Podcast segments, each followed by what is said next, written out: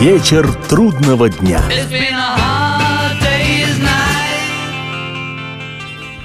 Приветствую всех, я Олег Челап, и в эфире программа «Вечер трудного дня», посвященная музыке и жизнедеятельности легендарного английского ансамбля «Битлз». Сегодня у нас очередная часть повествования об альбоме экс-битла Джона Леннона и жены его Йоко Оно «Sometime in New York City».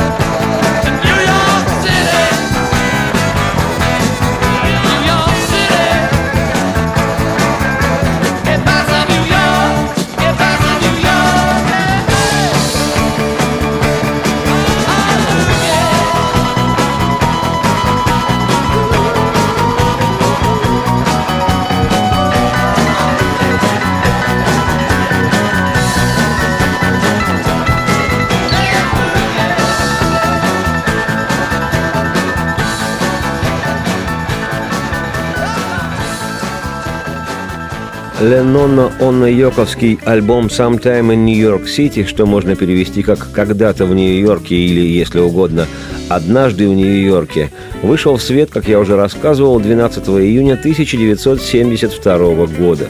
В ту пору чита Леннонов уже плотно проживала в США, и то была их первая работа, записанная на американской земле. По виниловому дискоисчислению «Sometime in New York City» альбом двойной, а в переизданной позже CD-версии уместилось все сразу на одной компактно-лазерной болванке – в предыдущих программах я подробно и прилюдно рассматривал и трогал, и переворачивал, переводил первый виниловый студийный диск альбома «Sometime in New York City». А вот второй виниловый, составленный из концертных записей диск того альбома, из-за чрезмерного присутствия на нем завывающей голосовой фрезы Йоко Оно, я ни одному вменяемому слушать целиком не предложу, поскольку привык отвечать за сохранность людей, которые мне доверяют. И хотя сегодня в фокусе внимания внимание именно концертные записи, вошедшие во второй диск альбома «Sometime in New York City», полностью эту пластинку слушать не станем. Чтобы вникать в совместные, якобы концептуально-авангардные или концертные деяния Леннона и Йоко Оно, нужна особая битлоупорная закалка, а этим в наши дни не каждый обзавелся.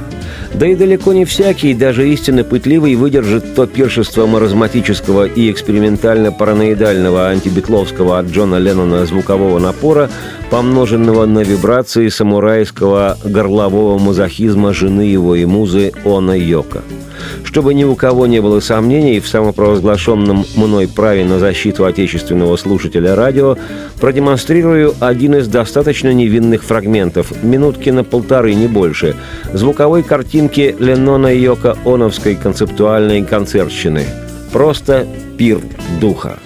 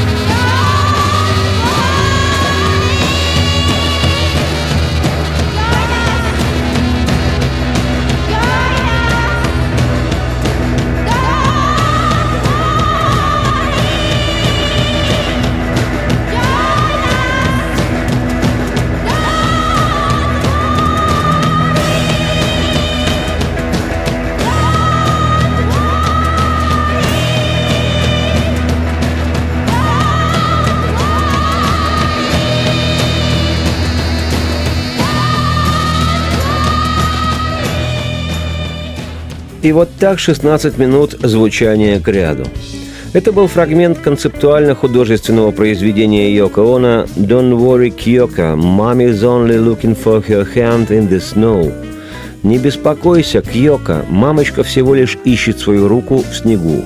Батальное это полотно не для слабонервных Йоко Оно посвятила своей дочери Кьоко, которую выкрал от чересчур авангардистской мамаши предыдущий, второй муж Йоко Оно, Энтони Кокс. Сам Энтони числится деятелем американского авангардистского кино – После того, как Йоко в 1969 году развелась с ним, чтобы в третий раз выйти замуж, на этот раз за битла Джона Леннона, дочка Кьоко осталась с отцом.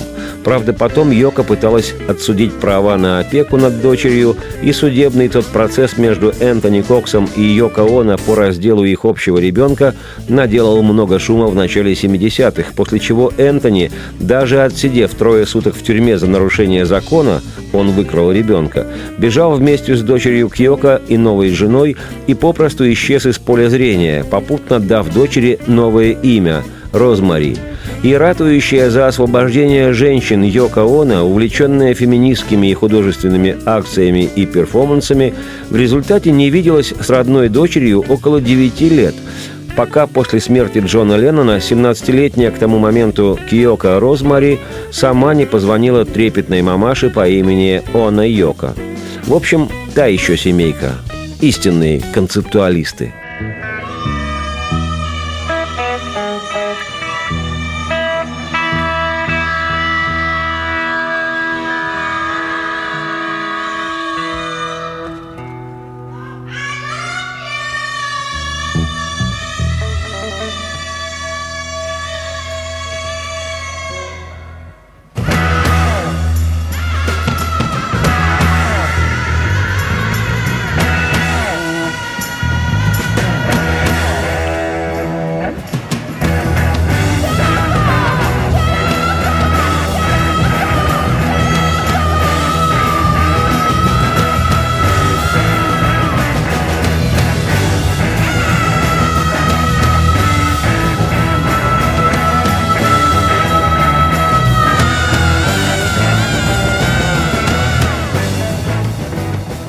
какую жену номер два по имени Йоко Оно обнаружил в своей жизни Леннон Джон. Причем обнаружил не на земляничных полянах, не на остановке автобуса, конечный пункт которого на Пенни Лейн в Грашевом переулке, и не в Ливерпульском художественном колледже, где, к слову сказать, познакомился со своей первой женой Синтией Пауэлл. Авангардистскую художницу Йоко Оно, жену и соавтора ряда своих работ, Леннон Джон обрел во второй половине 60-х с подачи заботливого друга и коллеги Битла Пола Маккартни, который до сих пор, вот уже почти полвека, не может прийти в себя. Зачем? Зачем он познакомил своего друга сумасброда Джона с этой японской женщиной в черном, как нарекли Йоко Оно британские журналисты после ее появления рядом с Ленноном? Впрочем, об этом как-нибудь потом, не сейчас – Будет случай, я без заглядывания под чужое одеяло покажу вблизи всех битловских жен и некоторых их подруг. Благо всем им музыканты Битлз и в пору существования группы, и в постбитловский период посвятили немало прекрасных песен. Сейчас же вернусь к двойному альбому Джона Леннона и Йоко Оно «Sometime in New York City».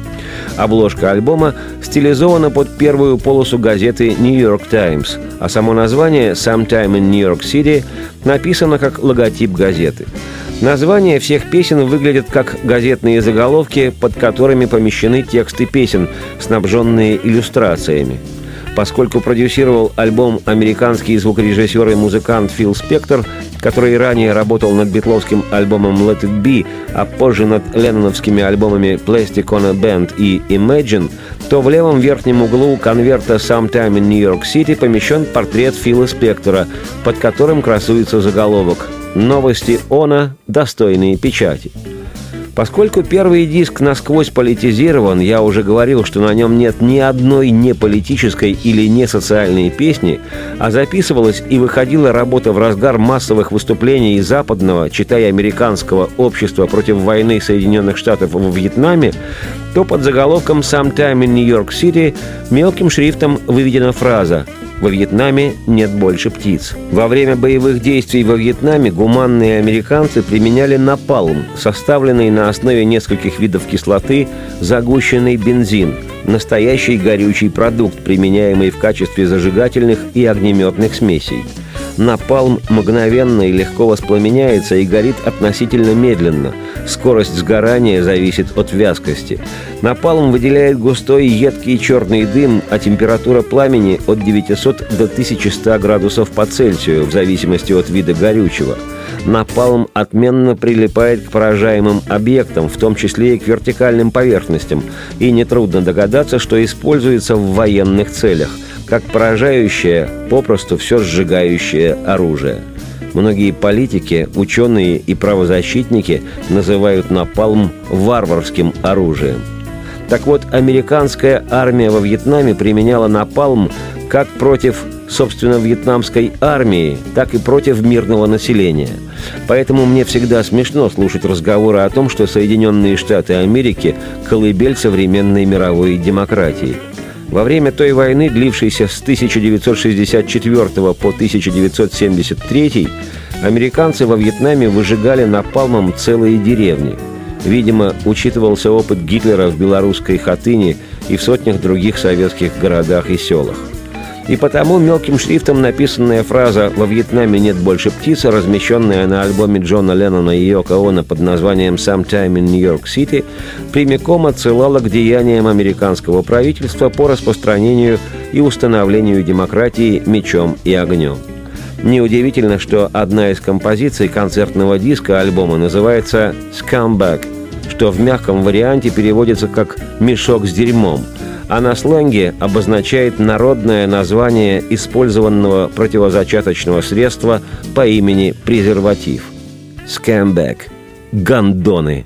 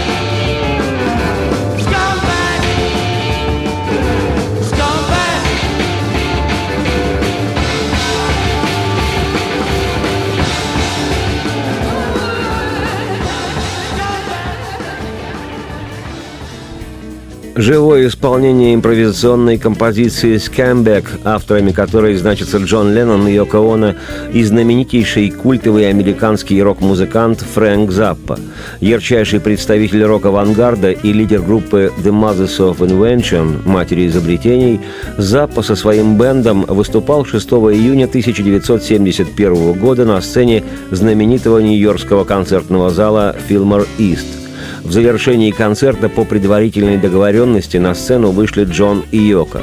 С группой Фрэнка Заппа Леннона исполнили несколько композиций, некоторые из которых я сегодня показываю вслух. И великий Фрэнк Заппа во время этого авангардно-рокового джема обращается к публике не иначе, как братья и сестры, и сообщает со сцены, что, собственно, сейчас происходит в зале.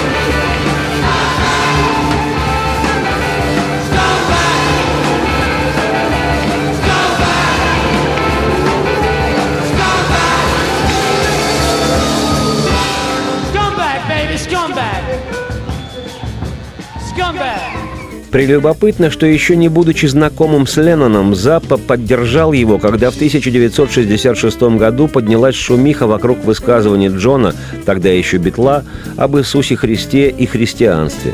В марте 1966 в интервью английской газете Evening Standard Джон Леннон произнес дословно следующее, цитирую, «Христианство уйдет, оно исчезнет и усохнет.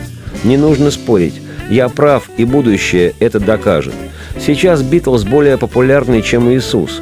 Я не знаю, что исчезнет раньше – рок-н-ролл или христианство.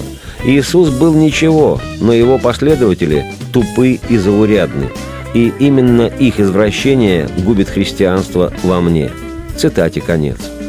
В Великобритании к этому заявлению Леннона отнеслись как к некой очередной эксцентричной выходке Битла, не больше – но в преддверии очередных летних гастролей «Битлз» по США пресса откопала эту фразу Леннона, растиражировала ее, и в Штатах все встали на уши, особенно на юге страны, который славится своими религиозными устоями – Церковь и общественность подняли неимоверный шум, а с их подачи средства массовой информации спровоцировали настоящую истерику и даже попытку травли «Битлз», призывая молодежь, да и вообще поклонников группы, жечь их пластинки, а самих музыкантов предать анафеме. Так вот, Фрэнк Заппа тогда сказал, что вообще-то Джон Леннон прав – а в июне 1971-го судьба напрямую свела Джона Йока с Фрэнком Заппой, которым Леннон по-настоящему восхищался как музыкантом, и который, по мнению экс-битла, пытался в то время в своем творчестве придумать что-то новое в смысле формы. «Просто невероятно», — говорил Леннон, — «как ему, Заппе, удается так плотно держать группу, будто это настоящий оркестр. Он привносит в рок дисциплину, на которую никто до него не был способен».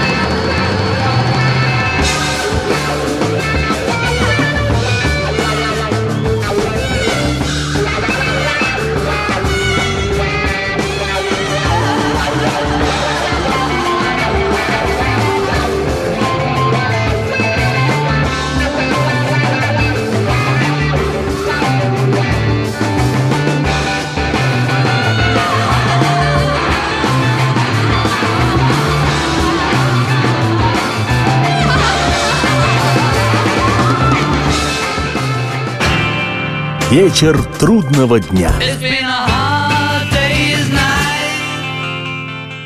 Меня зовут Олег Челап. Это программа «Вечер трудного дня», посвященная музыке и жизнедеятельности легендарного английского ансамбля «Битлз». И сегодня у нас продолжение повествования о вышедшем в свет 12 июня 1972 года альбоме «Sometime in New York City» – «Когда-то в Нью-Йорке». Авторы этой работы – экс-битл Джон Леннон и жена его Йоко Оно. Отдельно стоит рассказать о знакомстве Леннона и Фрэнка Заппы – в июне 1971-го Джон и Йока находились в Нью-Йорке, решали свои личные дела, готовясь к переезду из Британии в Штаты, а это произошло на стыке лета и осени того же 71-го, а заодно и финансовые свои споры и вопросы, поскольку тогдашний менеджер Джона Леннона Ален Кляйн проживал именно в Нью-Йорке. Знакомый Джону и Йоко журналист Говард Смит, опекавший звездную пару во время их пребывания в Нью-Йорке, собирался взять интервью у Фрэнка Заппы для своего радиошоу. Смит называл Заппу «Бартаком рока», имея в виду венгерского композитора 19-20 веков Беллу Бартака, который в своем творчестве славился экспрессионизмом и необузданностью, точно как и Фрэнк Заппа в своих рок-композициях. Собираясь к Заппе на репетицию, Говард Смит предложил Леннону отправиться вместе с ним. Джон сказал, что всегда мечтал познакомиться с Фрэнком Заппа. Немного отвлекусь. Когда Битлз затевали свою издательскую фирму Apple «Яблоко», то, как рассказывал Пол Маккартни, цитирую, «Джон хотел, чтобы Apple выпускала безумные авангардные вещи, для чего было создано специальное подразделение Apple под названием Zeppel Цитате конец. И я думаю, что такое название «Зеппл» было придумано именно Ленноном. В слове «Зеппл» в типично джоновском ключе объединяются «Заппа» и «Apple». Впрочем, вернусь к предложению Говарда Смита познакомить Леннона с Заппой. Смит постарался объяснить Джону и Йоко, каким сложным человеком был Фрэнк Заппа, цитирую Смита – Заппа всегда пассивно-агрессивен и при этом старается сделать так, чтобы собеседник чувствовал себя в его присутствии крайне неловко. Цитате конец. Поскольку большинство рок-звезд – люди с весьма непростыми характерами, а многие из них откровенно закомплексованы и часто за напускным высокомерием прячут свою рефлексию, которую у нас называют рефлексией, Заппа, увидев на пороге студии Джона Леннона и его на всю голову авангардистскую Йока, сделанной невозмутимостью и как можно более небрежно, как вспоминал Смит, бросил «О, привет, рад познакомиться». Но музыканты группы Фрэнка Заппа, презрев этикет, повскакивали со своих мест и бросились знакомиться со знаменитостью Джоном Ленноном. Как вспоминал позже Говард Смит, цитирую, «Леннон отнесся к Фрэнку с огромным уважением. Джон будто говорил – Пусть я и знаменит, зато именно он играет настоящую музыку. А Йока вела себя так, словно Фрэнк Заппа украл у нее не только все, что она делала, но даже и то, о чем только мечтала. «Да, да, да», — говорила она, — «это я делала еще в 1962 году». Заппа игнорировал ее. Ему было просто плевать на то, что она несла.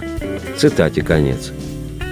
В результате с подачи Говарда Смита Джон и Йока тем же вечером вышли на сцену театра Филмор Ист, где, как я уже сегодня рассказывал, Фрэнк Заппа выступал со своей группой The Mothers of Invention.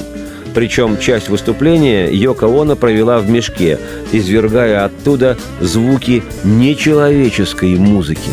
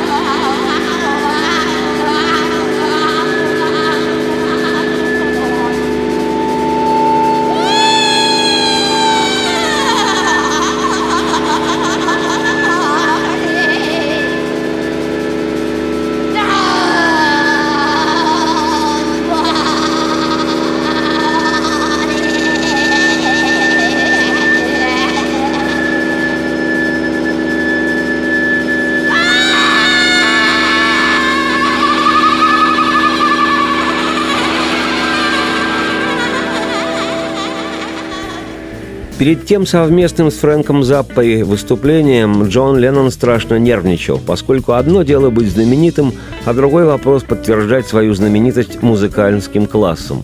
Поскольку Леннон давно не выходил на сцену, да и рефлексировал по поводу того, что за ним, как и за остальными экс-битлами, тянулся закрепленный еще давно имидж очаровательных парней и симпатяк, состояние Джона было очень даже нервным. Тем более, что выступление должно было быть дебютом экс-битла в Штатах, да еще и в присутствии полного зала, собравшегося на концерт Фрэнка Заппы. Но, успокоив себя привычными для музыканта способами, Джон в сопровождении Йока вышел на сцену. И зал, осознав, что произошло, просто-таки сошел с ума. Сразу после вступительного спича самого Фрэнка Леннон объявил, что они начнут с песни «Well, baby, please don't go», «Ну, детка, пожалуйста, не уходи». Этот ритм-н-блюзовый номер 1958 года из репертуара американского квартета The Olympics Битлз, еще не будучи известными даже в Англии, исполняли в самом начале 60-х в ливерпульском клубе «Кеверн» – «Пещера», о чем Джон и сообщил о вышедшей из берегов публике. И даже ультразвуковые завывания Йока не смогли испортить тот настоящий сметающий рок, который выдал вместе с Заппой и его группой «Матери изобретений» Джон Леннон, прокричавший в микрофон перед исполнением соло «Заппа!» Hey! Sit down and cool it for a minute so you can hear what we're going to do. And for, and for those of you in the band who have no idea what's about to happen, this is an A minor, and it's not standard blues changes. But it's close. Yeah, this is a song uh, I used to sing when I was in the cabin in Liverpool. I haven't done it since, so.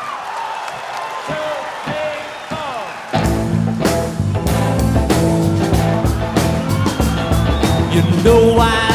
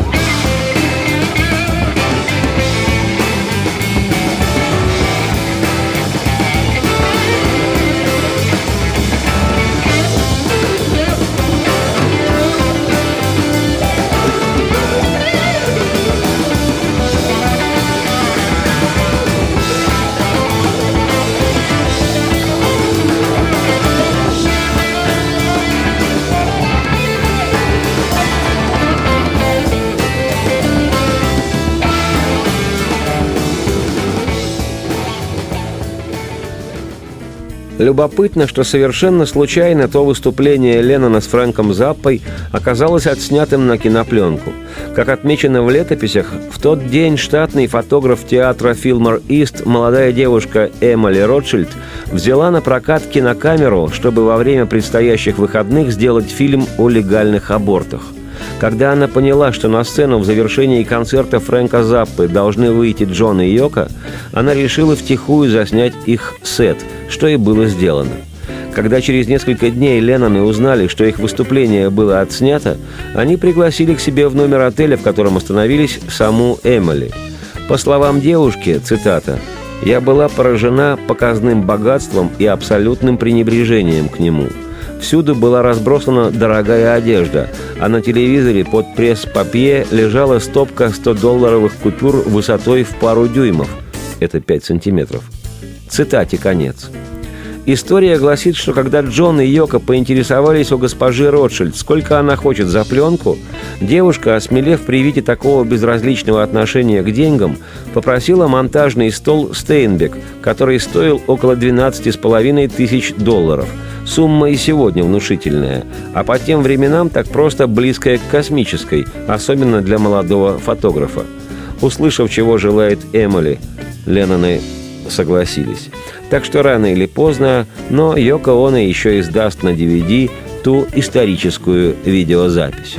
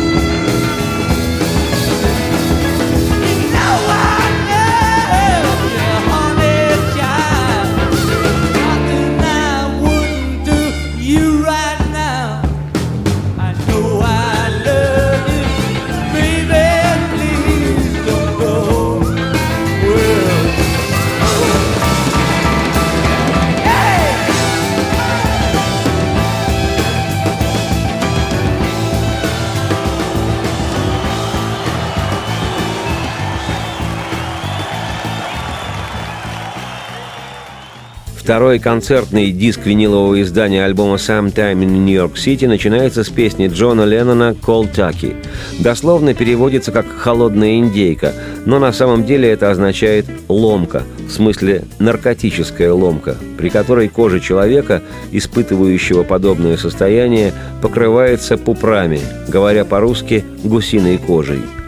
Колтаки – по-настоящему леденящая душу исповедальная вещь, описывающая мучение человека, который мечтает уйти от героиновой зависимости. Поскольку Леннон Джон был из тех людей, которые все проверяют на себе, он знал, о чем пел. Вот фрагмент акустической домашней версии и довольно-таки неожиданный вариант этой вещи.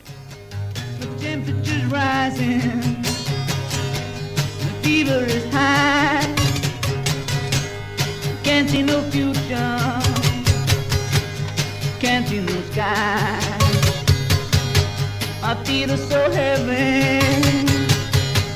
And so is my head. I wish it was a baby.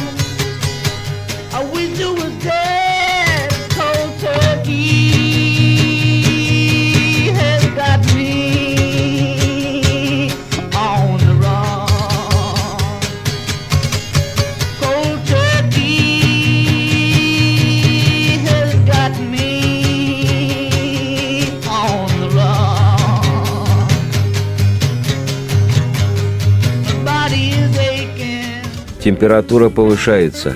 Я в лихорадке. Не вижу ни будущего, ни просто неба. Ноги как гири, тяжесть в башке. Как жаль, что я не ребенок. Жаль, что не мертв. Ломка преследует меня. Да. Все тело ломит, кости в гусиных пупрах. Видеть никого не могу, оставьте меня. Выпучены глаза, и мне не уснуть. Уверен в одном, я в полнейшем наркозе. Ломка преследует, преследует меня. Да. 36 часов к ряду корчусь от боли. Молю же хоть кто-нибудь, освободи. О, я буду послушным. Умоляю, верни меня. Обещаю все, что угодно, только вытащи из этого ада. Ломка преследует меня. Ломка преследует меня, да. О, о, о. Песнь эту Леннон сочинил еще во времена Битлз и предложил записать ее всем битлам. Но Пол Маккартни на отрез отказался. Он понимал, что группа сыпется, подумывал о начале сольной карьеры и никак не хотел примерять на себя не самый, с его точки зрения, выгодный для шоу-бизнеса имидж артиста, сидящего на героине – а Джон решил, что раз Пол отказывается записывать его новую песню, то нет больше смысла указывать в авторах песни две фамилии – Леннон Маккартни. Пора писать только свою фамилию – Леннон. И Джон, пригласив в конце сентября 69-го на запись друзей-музыкантов, гитариста Эрика Клэптона, бас-гитариста Клауса Вурмана и барабанщиков Ринга Стара и Алана Уайта, а также Йока Выла на подпевках, записал «Кол Таки» и выпустил ее как сингл своей новой группы «Plasticona Band». «Сорокопятка» вышла уже 20 октября, менее чем через месяц, и, несмотря на бойкот радиостанций, поднялась до 30-й строчки в американском хит-параде синглов журнала Billboard и до 14 места в национальном хит-параде Британии – кстати, возвращая королеве Елизавете II свой орден Британской империи в ноябре 69-го, Джон написал Ее Величеству, что делает это, протестуя против поддержки Британии и Америки в войне во Вьетнаме, против военного вмешательства Англии в Биафре и против того, что его сингл «Call Taki» падает в списках популярности из-за бойкота радиостанциями. Впоследствии практически во всех своих немногочисленных электрических концертах Джон исполнял эту вещь. Версия Taki, вышедшая на втором диске винилового издания альбома Sometime in New York City, была записана во время выступления Plastic On a Band под вывеской Plastic On a Supergroup на благотворительном концерте в лондонском зале Lyceum Ballroom 15 декабря 1969 года. Официально еще была жива группа «Битлз». Plasticona Supergroup выступили в действительно суперсоставе. Эрик Клэптон, Джордж Харрисон, легендарный барабанщик легендарной группы The Who Кит Мун и, собственно, сам Джон Леннон. То было последнее выступление Джона на исторической родине, в Англии. Правда, об этом не знал еще никто, даже сам Леннон Джон.